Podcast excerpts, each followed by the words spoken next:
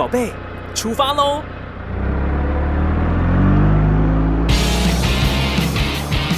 亲子加油站，帮您加满教养正能量。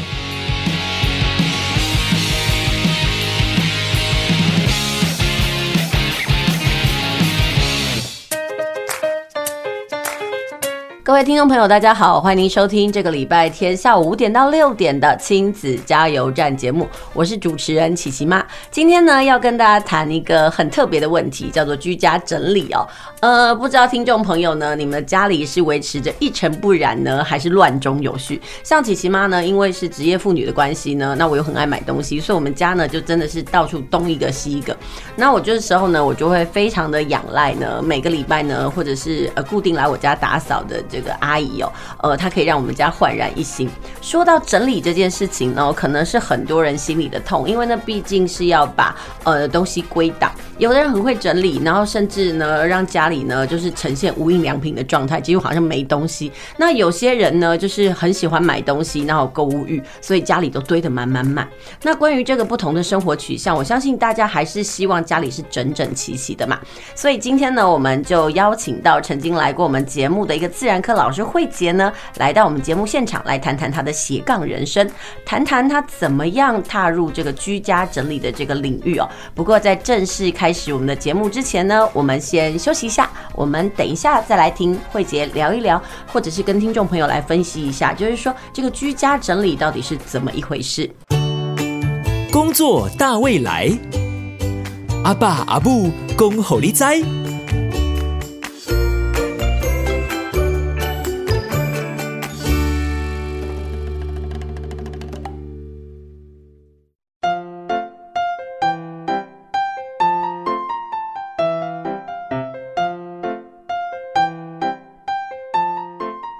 续回到我们的节目哦，您现在收听的是在每个礼拜天下午五点到六点陪您在空中度过一个小时的亲子加油站节目。今天的节目呢，想要跟大家聊一聊居家整理的问题。那我们今天邀请到曾经来过我们节目的慧婕老师，来到我们节目现场，跟大家来分享一下空间整理的问题哦。慧姐你好，大家好。哎，慧姐可以跟大家讲一下，你原本是这个。呃，自然科老师啊，跟这个居家整理好像没有什么关联呢。这到底是怎么一回事？你怎么会踏入这个领域的？哦，好，呃，当初其实纯粹是因为兴趣啦。嗯哼，呃，因为我觉得居家整理这个概念还蛮符合呃人类对知识需求追求的这个概念是很类似的。为什么？就是说，呃，应该这么说，我们我们人类之所以可以在自然生物界在一个生物界的顶端哈，也就是说，呃，现在人类是掌控地球的，主要一个原因就是我们对知识的掌握度。但是知识的知识之海非常浩瀚，我们是怎么学习东西的？其实都是靠分类。嗯哼哼。对，所以呃，我会发现诊疗居家整整理这件事情跟呃整理这个能力、分类的能力是。非常雷同类似的，嗯、哼哼，那我纯粹是因为兴趣。嗯、呃，我的母亲她是一个非常会整理的人，她有这方面的天赋能力。嗯、那我自己也觉得这件事情可以让呃，应该说它是一个实现美好家庭生活想象的一个开端。为什么？呃，应该说我们对于家都有一个想法，嗯、都有一个期待。对，那会想要整理家，让它呈现出来是你想要的样子，嗯、这是一个最基本的。倾向就是大部分的人类都会有希望家里面呈现出你想要的氛围，嗯，呃，所以会开始布置东西啦，开始分类啦，开始购买啊，嗯，然后来布置你的家。那其实这个起心动念，通通都是我希望家里面能够有一个我我想要的幸福。美好的概念，嗯、所以人家说，其实你买什么洗碗机，买什么扫地机，你并不是主要。当然，它解决的表面问题是需要重复的洗碗，需要一直扫地这件事。嗯，但它其实买的是一个夫妻关系的和谐，或者是家庭的和谐。没错、嗯，对，而不是说挽救婚姻神器三个，其中的 其中就是那个扫地机、洗碗机，对这些东西吗？嗯。所以其实你它的背后有一个心理层面的因素，嗯哼，好，对，所以我觉得整理这件事情，它背后心理层面的因素，其实是你渴望一个更为干净整齐、让你舒服放松的居家环境，一个幸福的生活。嗯哼，对。哎、欸，那你个人认为哦，就是说，哎、欸，你真的接触到这个工作的之后呢，那对你的整个家庭有任何的影响吗？就是怎么样去改变呢？对我自己的家庭的影响是没有那么的明显，因为我觉得我家本来就有一定程度的配置上的整齐。嗯、呃、我非常讨厌找东西这件事，这是会让我压力爆表。哦、对，就是一个小小的地雷点啊。嗯、很多人听起来说、哦、这没有什么了不起，可是对我来说，嗯、可能是母羊座吧。我我非常不耐烦，所以我觉得我要浪费我的时间在找东西这件事上，我会很焦虑。嗯，那为了解决这件事情，我家所几乎所有的东西都有固定的位置。嗯，对，那其实这是整整理。很重要的一个概念，我们为什么要整理很很大一部分比例，就是因为我们要整减少我们生活当中的不方便啊，包含找东西浪费时间这件事情。所以呃，我家可能没有办法呈现无印良品风，但是基本上大概什么东西在什么位置都不会有太大的落差。那也很小的时候就训练孩子，因为我有两个小孩，就训练他们要可以可以创造他们的生活，包含他们自己的房间呈现的样貌。对，那这个是需要一点点时间的培养。嗯，我觉得对我自己生活改变还好，因为我本来就有这个习惯。可是我有一些个案的接触，然后帮助他们可以改变他们的生活，我觉得得到的回馈都蛮好的。他们可以分享一下到底是怎么样的状况？哦，好，呃，可能就是发现他们会把一些空间丢出，呃，整理出来，把一些东西丢掉。嗯，那先说丢掉的部分好了，丢掉的东西对人来说是一种。爽快耶，就是我们会觉得超级开心。嗯、你好像把呃跟生命中的某一些你不再需要面对的过往也好，然后你已经不爱的旧爱过去的东西也好，你终于跟他好好的做一个告别。嗯、这是一个很仪式化的过程，非常疗愈。嗯。所以很多客人是在这样的过程中，他就已经觉得很满足了。嗯，那当然，如果根据呃更实际的整理的心法来做，可以帮助他生活空间呃改变。呃，譬如说更大，或者是动线更为流畅，然后呃居住起来更舒适、更方便，他们就会觉得，哎、欸，这个这个方式蛮好的，可以、嗯、可以彻底的改变我的生活。我觉得最近这个居家整理师，其实我的朋友有的人都会在网络上分享说，哎、欸，他们请人家来整理。那其实也大家都在谈说，哎、欸，怎么样让房间整理归纳？那其实很多人就会有一个疑问，就是说，哎、啊、照整理完之后啊，又乱了，是不是又得再找人来呢？呃，我必须诚实说，以这个是一个工作的心态来讲，这样蛮好的啦。就是我们持续一直都有工作嘛。对。哎、欸，我我自己呃一段时间也会请打扫的整理、嗯、打扫的阿姨来做，嗯，因为我觉得他们有一定的技术跟专业，嗯、而且最重要是工具的部分，我不可能为了扫一个窗户，我去买清工清工清窗户的工具。嗯。可是他要清很多家的窗户，所以他可能有这个需求。嗯哼哼。呃，我觉得。这样子，但是我一段时间还是要请他来啊，就是他一段脏到一段时间，可能一两个月或一季，我还是要请他来。那那我觉得这样是 OK，但是但日常的清理是必要的。也就是说，从清扫呃延伸到整理来讲的话，嗯，整理比较理想的状态是我们让顾客可以有一个呃方法。他可以从此以后不用再需要我们整理师去帮他做这个部分，而是他可以自己管理好他的空间动态以及收纳。但是也有可能一段时间他就需要一个外力来协助他、帮助他，才能够彻底的断舍离。判断哪一些东西是要，哪一些东西是不要，哪一些空间配置可能要重新分配。嗯，我觉得断舍离这件事情对很多人来讲，不管是空间啦，或者是生命，其实都很难取舍。哎，其实像我们家的呃，不管是我爸爸或者是我的呃丈夫哦，其实他们都，我觉得个人他们都应该有囤积癖吧。就是我老公很爱囤积书，然后还有那个他以前过往的那个什么小学的那个考卷啊、成绩单，我都觉得说拜托哎，这也当蛋雕吧。那我爸也是，就是我就。觉得说，哎、年纪越大，你该很多东西都该取舍。那你蹲了这么多东西，其实都没有用。但是他们的想法就是，嘿，让大义工一个 Q 性的，就是说那是一种节俭跟习物的心态。我觉得以前就是可能经济状况不好的时候，OK，那我们大概真的是要爱惜嘛。但是现在就是一个物质太过丰富的时候，你到底又囤的那些东西，那你又用不到。讲实话，其实空间的动线气场都很乱哎、欸。那你在个案上有遇到这样的状况吗？哎、欸，对，真的是这样。我觉得那个空间气场这两个字用得很精准。有的时候你把自己放在一个充满回忆的房子，嗯，对，你的房子，你的家到底是什么？是你的人生博物馆吗？嗯，对，这件事情可以很值得大家去好好想一想。你的家，你想要呈现幸福样貌的那个空间到底是什么？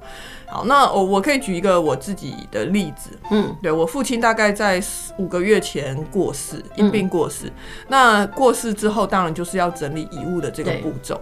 我父亲终其一生是一个非常呃勤奋节俭的人。嗯，但是光是抽他的鞋子啊，就是打开鞋柜整理他的鞋子，我们就发现他有三十几双鞋子，各色三十几双哦，这真这个量真的很惊人。哦，对一个男人来讲，三十几双真的很真的真的，你三十几双鞋子摆起来排排看，真的是蛮吓人的。对，那可而且很可惜的是，应该说很心痛的一点是啊，嗯、他大概有一半的鞋子是他都没有穿过的。嗯，所以有可能是别人送他的礼物，譬如说我们给他的父亲节礼物，哦、或是说他自己真的很喜欢买，可是买回来之后他又舍不得穿。嗯哼哼，直到他过世走了，他这一生，呃，八十岁的一生，可能他都没有穿过那个鞋子。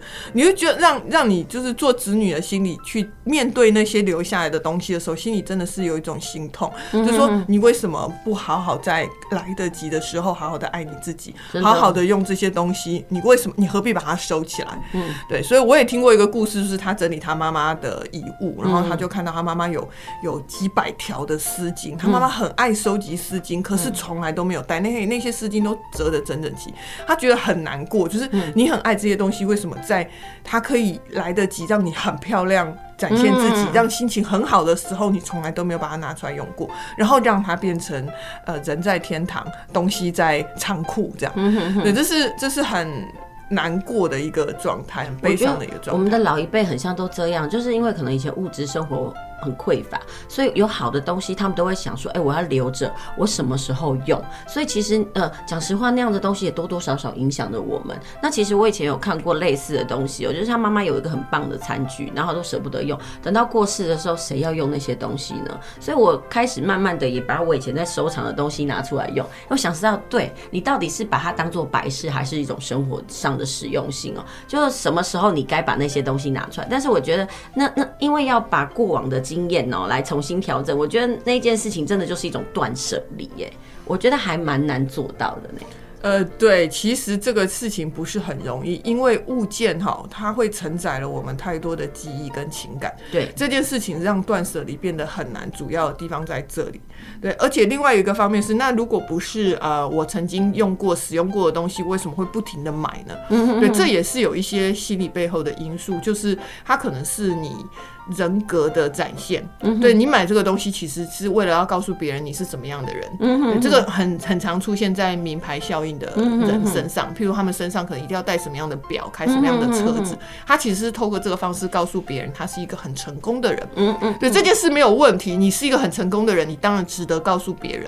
对，可是他如果过度，就是他变成你面对东西唯一的目的的时候，他失去，嗯、其实失去了你起心动念最需要那个东西。最根本的原因，比如说你需要一台车子，它是一个交通工具，它最大的功能应该是安全的把你从一个地方送到另外一个地方。对，它当然有一定的社会意义，这个我们可以理解。对，开好车代表你有一定的社经地位，这也不是什么罪恶。有钱，我从来不觉得有钱是罪恶，是别人用了一定的努力付出代价所得到的结果，这个没有什么好觉得去，就是炫耀是一种不好的。对，人都需要被看见。可是当我们过度投多投射太多心力在这个地方的时候，它其实其实是呈现一个心理状态。其实你买什么东西哦，就是或者是你怎么样去看待那些东西，其实就是你想要营造你什么样子的形象。但是我是觉得有些人其实真的没有没有去意识到这一块，所以他也觉得说啊，这就是我一个习惯，但是他不知道这个习惯背后的他到底有多少东西是支撑着他那个形象。是的，对，所以其实有时候你在帮别人整理的过程当中，也会发现这些，对不对？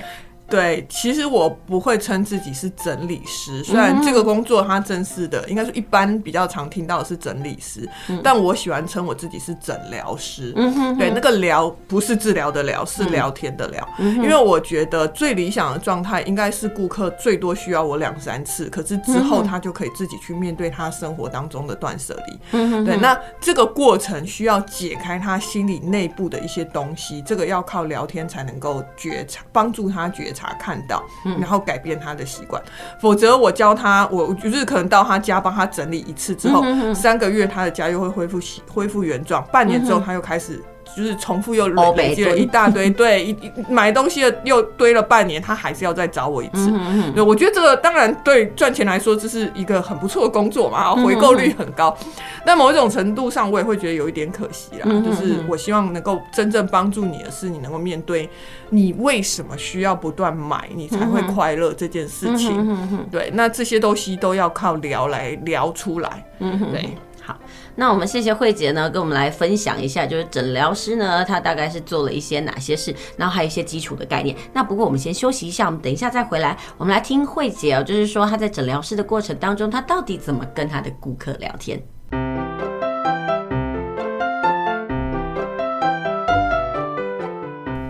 继续回到我们的节目，您现在收听的是亲子加油站节目，我是主持人琪琪妈。今天呢，要跟大家聊聊居家的断舍离。那我们邀请到了慧姐呢，来到我们的节目现场，跟大家聊聊她的工作历程哦。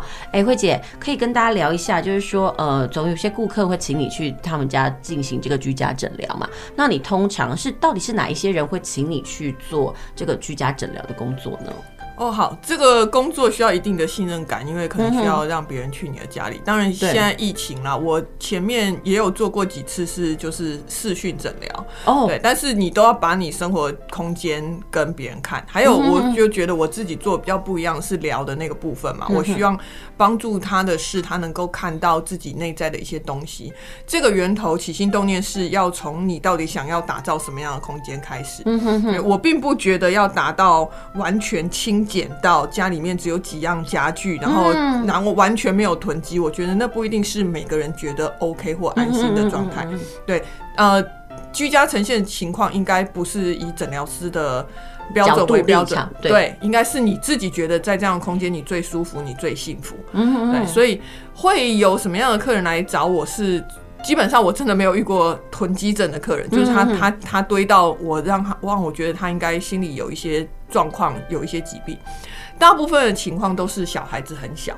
哦，然后游戏房跟书房非常混乱，嗯，或者是因为小孩很小，他们需要很多的教具玩具，可是他不知道该怎么整理，嗯，所以其实，在诊疗的一开始开头的时候，我都会问顾客几个很关键的问题，包括你到底想要呈现怎么样的居家的状态，你的目标到哪里？嗯哼，那当然这个只能一个小房间，一个小房间，或一甚至是有的时候，呃，范围太大，需要到一个书架或一个衣柜为开始，嗯哼，他没有办法一下子是全。家，然后第二个状态就是我会问他，你需要的是断舍离还是收纳？因为这是两个完全不同的区块。嗯哼哼，收纳讲实话就其实就是一种技巧啦。那断舍离其实就是卡到了所谓的心理的问题。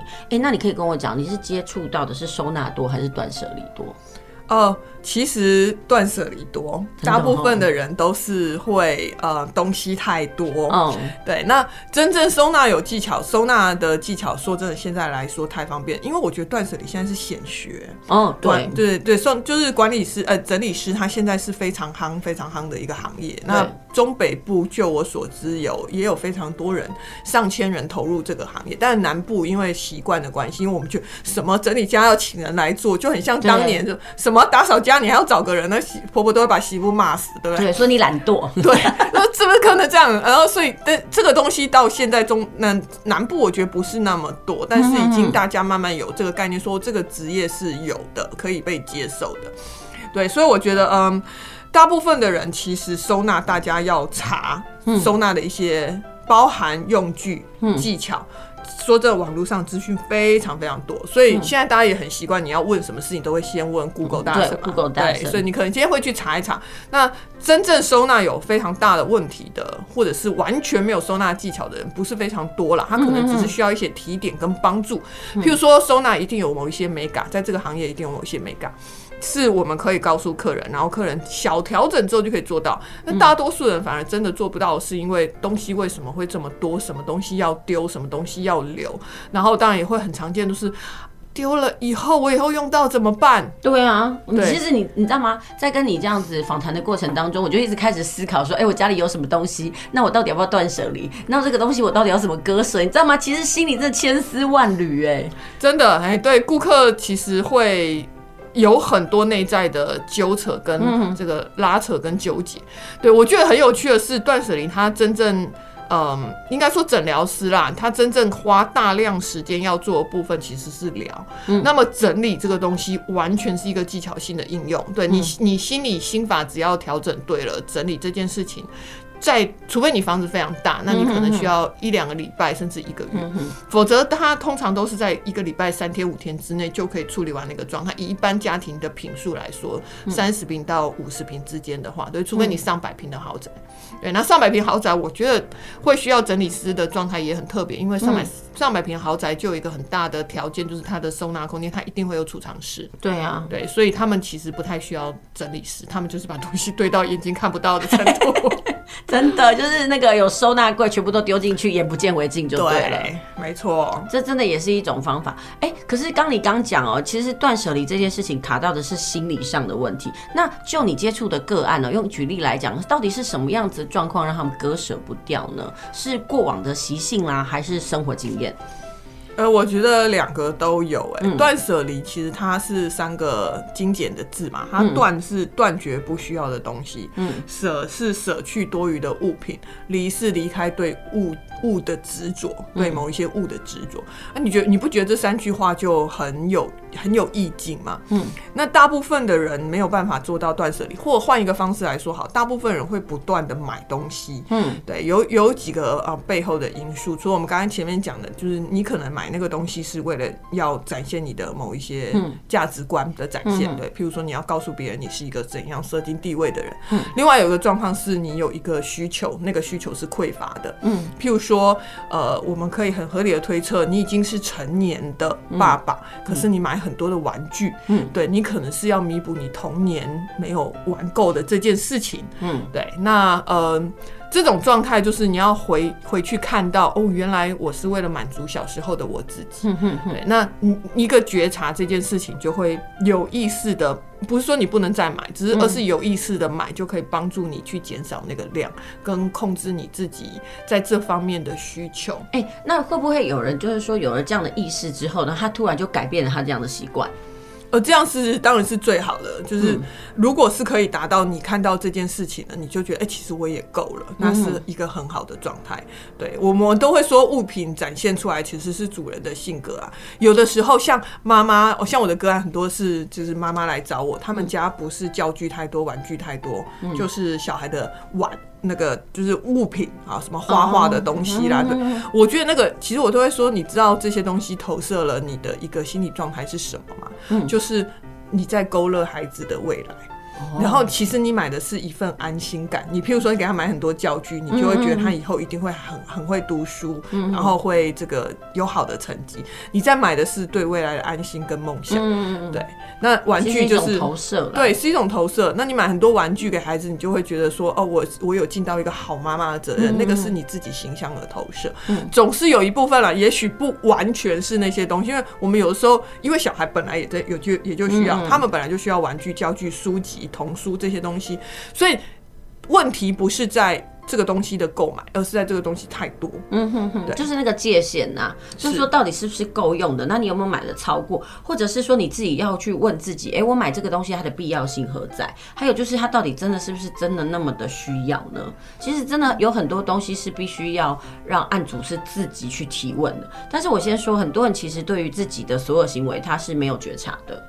所以，呃，整体师可能就是去帮助你的案主做觉察的工作就对了。呃，我觉得这个是这个工作最珍贵的地方，因为我刚刚前面已经说，如果真的是整理的技巧啊，你真的不用找一个人，然后呃，花费真的还不太便宜去做这件事情，你自己 Google 上面查一查，对，几几十种、几百种的整理技巧都有，呃，各式各样的收纳盒，各式各样的这个配置的方法，对，它它当然是有一定的美感，但是那个东西就算你自己多做几次，你也摸索得出来，但重点是困难的地方是你有没有停下来去想，说我达到这个境界，可能一天两天、一个月看起来很漂亮，但是半年之后又回复的根本原因到底是什么？嗯、或是很多人有意思，就是他他把东西都丢掉了，他终于下定决心把他很多不用不需要的东西都丢掉。嗯、举例来说，我们会跟客顾客说，以衣服来说，你两年，呃。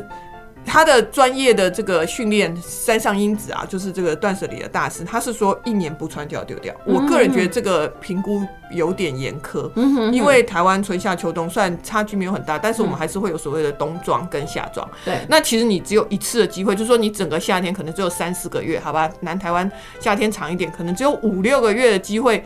有来评估你有没有可能会穿到，但你今年不穿，搞不好你明年真的会穿。嗯、哼哼对，有的时候呃时间太短，我们很难确定这件事情，嗯、哼哼所以我会跟客人说。一年不穿还好，可是如果你三年都没有穿，嗯哼，其实你几乎可以确定你这辈子都不会再穿它了。那么就让它就把它处理掉。我觉得这件事情其实对很多人来讲很难诶，就像我觉得就像你这样讲的，很多东西我们的存在不是哦实用性，而是一种生活的依恋或者是一种回忆。然后他们永远都在想，也许我哪一天会穿到，或许是说哎那个东西会唤起我们什么的记忆。但是你又想啊，人如果死了还有什么记忆啊？哎、欸，不过这两个点，这两个脉络哈，我觉得倒是可以再多说一点哈。一个就是说，也许你真的不会再穿到它了，那我觉得没有问题，就是它不是你风格的衣服，不管是年龄过了，气质变了。或者是你的体型已经不一样，但你确定说，呃，我已经，譬如说像我们到了四十几岁，也许已经不可能撑得起来二十几岁，甚至四十几岁衣服了。对，那种青春洋溢的衣服，你穿上去会很怪。那么，我觉得建议你就是要不传承出去，嗯，要不卖掉。如果它的它还有一定的残余价值，对，要不就干脆真的送人吧。嗯，那那是另外一个哈，我们也会面对客人一个很纠结跟挣扎的地方，他就会跟我说，可是这个是我儿子。那个什么幼稚园毕业所得到的奖状，可是这个是我女儿人生中第一个送给我的那个母亲节卡片。对，像这种它充满了太多的情感回忆，我会跟客人说，对，所以你没有要丢掉，这个东西真的可以留着，因为我觉得千金难买快乐满足啊。比如说，对大人来说，哈，如果这个东西它的存在让你看到它，你就会快乐，你就会幸福，那么你就留下来吧。嗯，对，就是不是所有的东西真的你用不到就要丢。虽然你知道什么小孩画那个幼稚园刚毕业，他人生中第一次会写“妈妈母亲节快乐”，那个字丑的要命，图也丑的要命。对，很朴拙的笔触，不要说丑了，呃，但是那张卡片你你就是它就是一个记忆而已，它可能。除了那一年的母亲节之外，你大概放在记忆里面，或者是收在那边，你大概再也不会去碰它。可是它对你来说是一个很珍贵的回忆，那么就留着吧。当然也有很实际的保留的办法，譬如说小孩的玩具、呃卡片啊，哈，或者是创造出来的什么粘土啦、玩具啊。我都会建议，如果可以量真的太多的话，嗯、不多你就留着；嗯、太多的话，你拍照存档，用电子方向方式存下来，放在云端，它既可以帮你省了空间，而且你还不用担心会不见、会坏掉。哦，我真的觉得要整理的东西真的是没没嘎嘎哎，就是就像你说，哎、欸，有些照片是不是我们也是要删？真的，人生要断要舍的东西太多，只是可能有些人可能会跟我一样哦，对于这种居家整理，以为就是要整到那种人生的最清洁的那个状态。其实后来我看了一些影片，我觉得，哎，他们的整理也不是真的全部都丢，哎，因为我觉得要丢的那件事情真的好纠结哦。我相信你的很多案主也是这样，但是你刚刚讲到一个点很重要，你说其实不是以居家整理师的角度去整理这个东西，而是以案主的需求。我觉得这件事情就真的是很不一样。对，没错，就是不要强迫案主要收纳到什么、清减到什么样的程度，因为每个人。他在那样的空间，他可能非常不安。嗯哼哼，对，所以他迟早又会把那样的状态给填满，再填回来。对，所以你要让他觉得是呃最安心的状态，然后留下他会觉得幸福快乐的东西。即便你觉得那个东西，你确定他终其一生都不会再用到。嗯哼，因为以实用的角度来讲，他完全没有，可是他可以带给他快乐跟满足的感觉，嗯、这件事情就很值得。呃，这个东西就很值得被保留。我觉得没有关系，嗯、但是当然你可以有其他的建议的方式，譬如说像。像我说，如果那些是照片、书籍、什么情书、卡片这种东西，你是否可以拍照留下来？那么这个实体的东西还是可以处理掉。对，这是一个建议。嗯哼嗯，人生的东西哦，其实有很多都是牵挂，只是什么时候你会在某一个当下觉得说，哎，其实我真的不需要再把这些东西绑住。我觉得这都是一种人生的历程啦。不过呢，我们先休息一下，我们等一下再回来继续跟慧姐聊聊那人生的这个诊疗。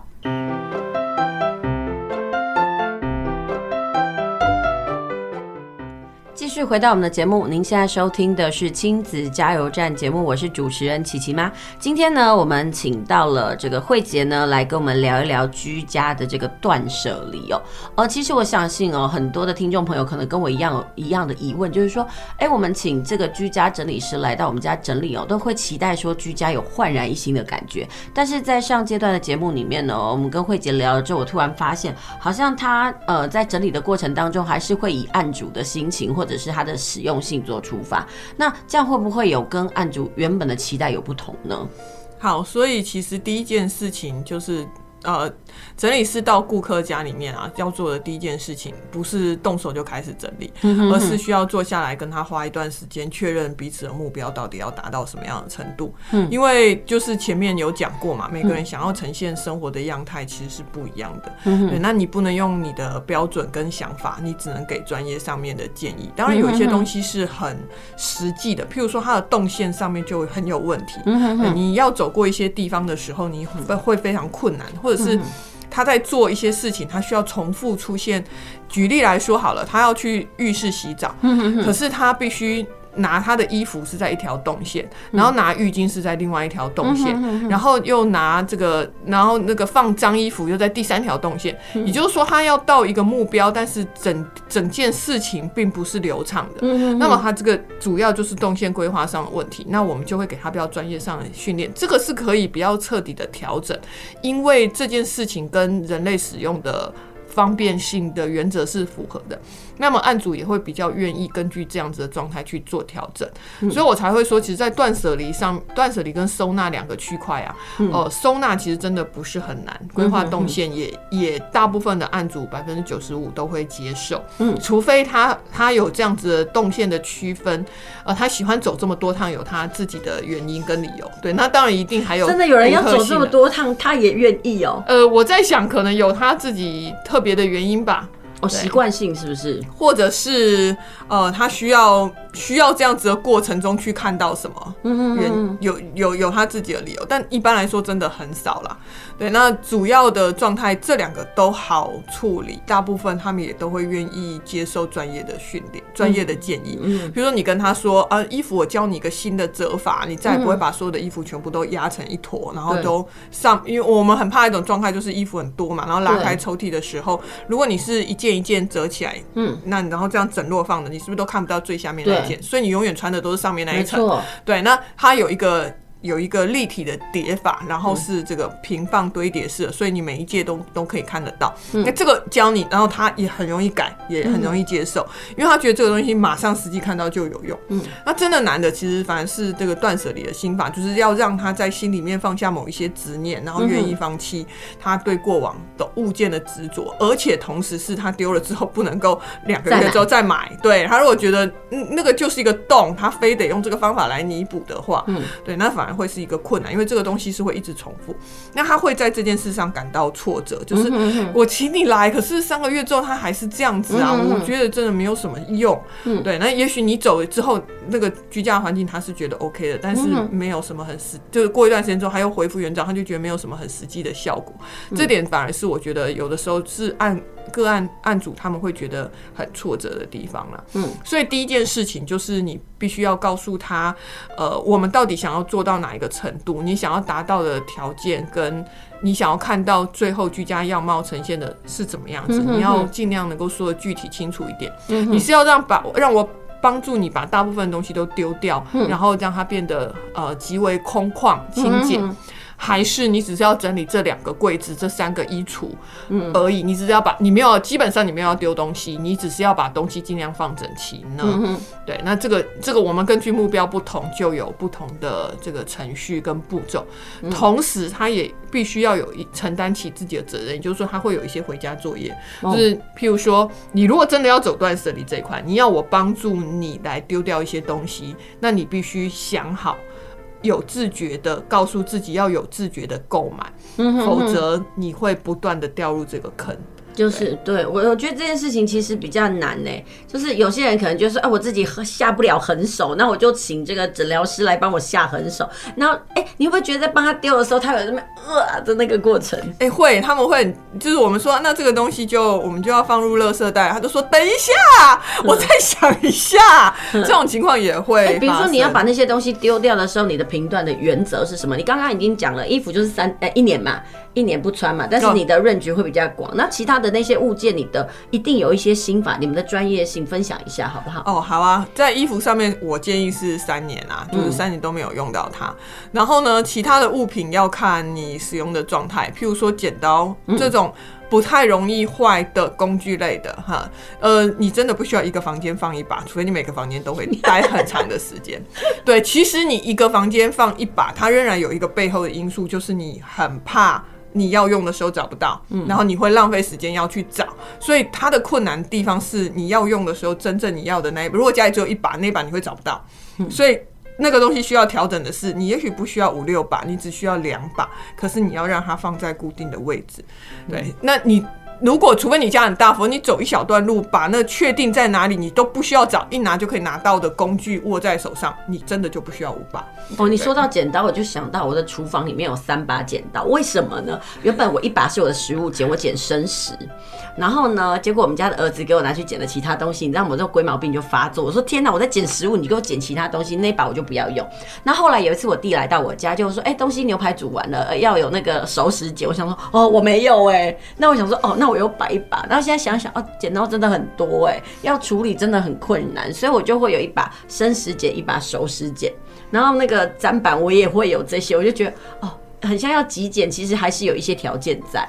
呃，可是我觉得，如果你很明确知道你为什么要有它，然后有一个很明确的分类，它是确实在你的生活空间跟。跟动态的日常是会使用到，我觉得这没有问题啊。嗯嗯嗯。对，那个有问题的是你不知道你为什么买了这么多把。哦。对，那其实你没有看到的原因，就是因为非常可能是你不想要去找它，所以你买了这么多把。嗯嗯嗯。所以还是有条件性的，不是说多就不好，而是你它的每一把还有没有它固定的功用在。呃，对啊，还有那个功用的使用性。如果你十年久不遇才会遇到一用到一把要剪熟食的剪刀，那其实我觉得你就到用到的时候再来想办法，譬如说用刀子切之类的。嗯，哦，对，山上一直也讲过一句话，他就说，如果你有一双筷子，你就不需要买打蛋器。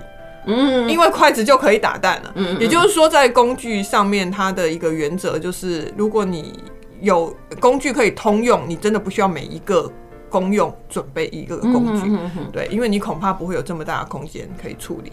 可是，如果家里空间很大的时候，又另当别论。对，这对工具控来讲，他就觉得说什么事情都要准备好，然后他才能觉得说，哎，他用起来才不会这样 K K。我真的觉得每一个人的取向都不一样。哎，对，真的，而且这跟他的心理安全度也有关系。嗯，对。如果像你说的那种，他每一个东西都要准备好，然后他在才不会在用的时候，呃，找不到或者是没有办法处理。我觉得他有一个很大暗害怕，就是他对那个状况的失控这件事情，嗯嗯嗯，他比较怕的，真的是。是原因，就是我说我才说诊疗的疗很重要，它背后的东西是这个，嗯，所以他是一个控制欲需要对安生活上面的控制感很强的人，否则他就会害怕。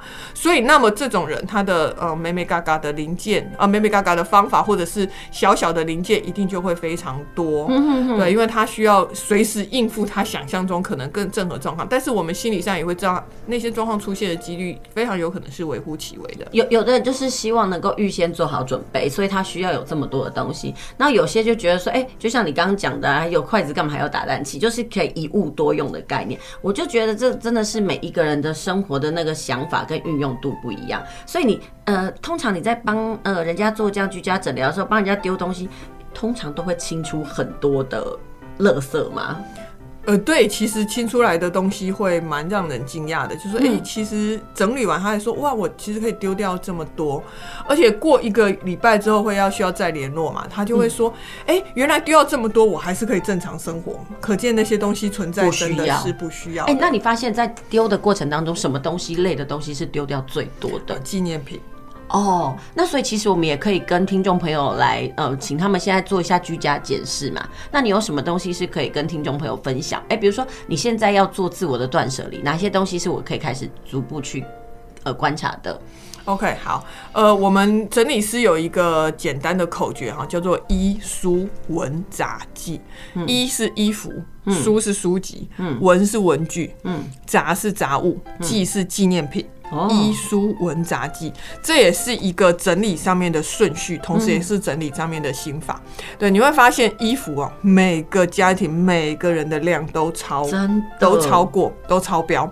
对，所以衣服其实是你真的要进行断舍离，最可以开始直接入手的一个。嗯，那，你打开你的衣柜或衣服的你那个衣衣橱的那个门，你就会发现你有非常多的衣服是真的很久没有穿了。嗯，对，而且嗯，山上一直说哈。断舍离的整理，居家整理啊，要像庆典一般，因为日本人他们不是就会有很多各式各样的庆典嘛。嗯、他说这句话的意思，其实我觉得他的背后意涵非常有趣。他的意思是说，呃。断舍离还是一件很耗竭心力的事情，嗯，所以呢，你要第一，你要带着快乐的心情去做，哦、对，你要告诉自己，你是要呈现一个幸福生活的样貌，这件事情是可喜可贺、快乐的事情，你不要把它看成一个痛苦的劳动性的工作，嗯，虽然它也有那个层面，所以他们才会要找人帮忙嘛，对。另外一个层面就是呢，庆典它是不是一次就会办完？不会有那个庆典是拖一年的时间嘛？嗯你要一口气把它做完，嗯，对。如果你要整理衣橱，就告诉自己，你一口气之内，譬如说三天或一个礼拜，根据你衣服的量，你一口气就要把它做完。你不要告诉自己说，我今天先整理外套，嗯、我明天再。就是呃，我明天呃，我下个礼拜再整理别的。我告诉你，那个下个礼拜会到下个月，然后就会到明年。所以就是一鼓作气，要一鼓作气的整理，然后一一开始准备好这件事情就去做，然后用快乐的心情来面对它。因为呃，拖延是很容易的事情，而且我们会我们会跟那个顾，就像我刚刚讲，顾客会说，哎、欸，其实我丢掉才发现我这样还是可以过。嗯，但是另外一个方向讲，你放在那里，你也还是可以过。嗯，对，不然它不会在你家呈呈现这么久，对放放置这么久，你也都没有想要处理。就是人是一种习惯的动物啦，你你丢掉之后，你会发现我丢了它，我确实可以活下去，所以可见它不是必需品，嗯、但它继续放在那里，你也还是 OK。对，真的是，所以要一鼓作气。所以跟听众朋友说，把这样子的想法哈，那个记在心里，然后开始环绕自己家里一周，然后呢，这个东西也不一定要丢掉，有时候你也可以卖到那个旧物社团嘛。对是的，是的，对。哎，就像你刚刚讲的，衣书文杂记就是衣服、书籍，嗯，然后文是文具，哎，杂是杂物，嗯，记是纪念品，嗯，对。那它它一方面是根据呃生活使用的频率，一方面也是根据量。纪念品其实说真的不多，可是你可以丢掉的很多，嗯，对。我们会发现，因为纪念品最主要可以丢掉的原因，是因为你想一想之后，你就会发现它其实没有功能性，很鸡肋。对，非常激烈。对，这个词很好。很多客人会发现有一些东西，他你真的要他丢，他又觉得很迟疑耶。我当时去巴黎铁塔花了多少多少欧买回来的，可是他放在那里真的没有用。嗯嗯。对，然后什么什么这个在什么泰国的那个什么水上乐园，然后拍的全家福的照片，还用一个很漂亮的相框装着，可是它真的没有用。对，可是你要他丢掉，他又觉得那个承载了某一些，尤其最重要的纪念品嘛，它一定就有纪念性的意义，也许是旅行的快乐，也许是跟家人的某一个回忆。对，那其实这都有其他办法处理啦。他不，他真的不一定要丢掉，可是他真的可以丢掉。嗯哼，哼，对。其实真的就是要考验到各位听众哦，你怎么样去关照你自己的生活，有意识的去了解一下你到底嗯有什么东西是应该要去淘汰的。其实就是给自己一个很好的居家生活。就像回到我们第一趴的节目来讲，为什么居家需要进行这样的诊疗？其实就是一种美好生活的想象。没错，对，好，那希望我们今天的节目呢，能够带给你一些不同的刺激啦，或者是说可以让你去意识到你想要创造怎么样子的美好生活。那我们也谢谢慧杰来到我们的节目哦，分享他的专业，我们谢谢他，谢谢大家，谢谢主持人。好，那我们下周同一时间再会，拜拜。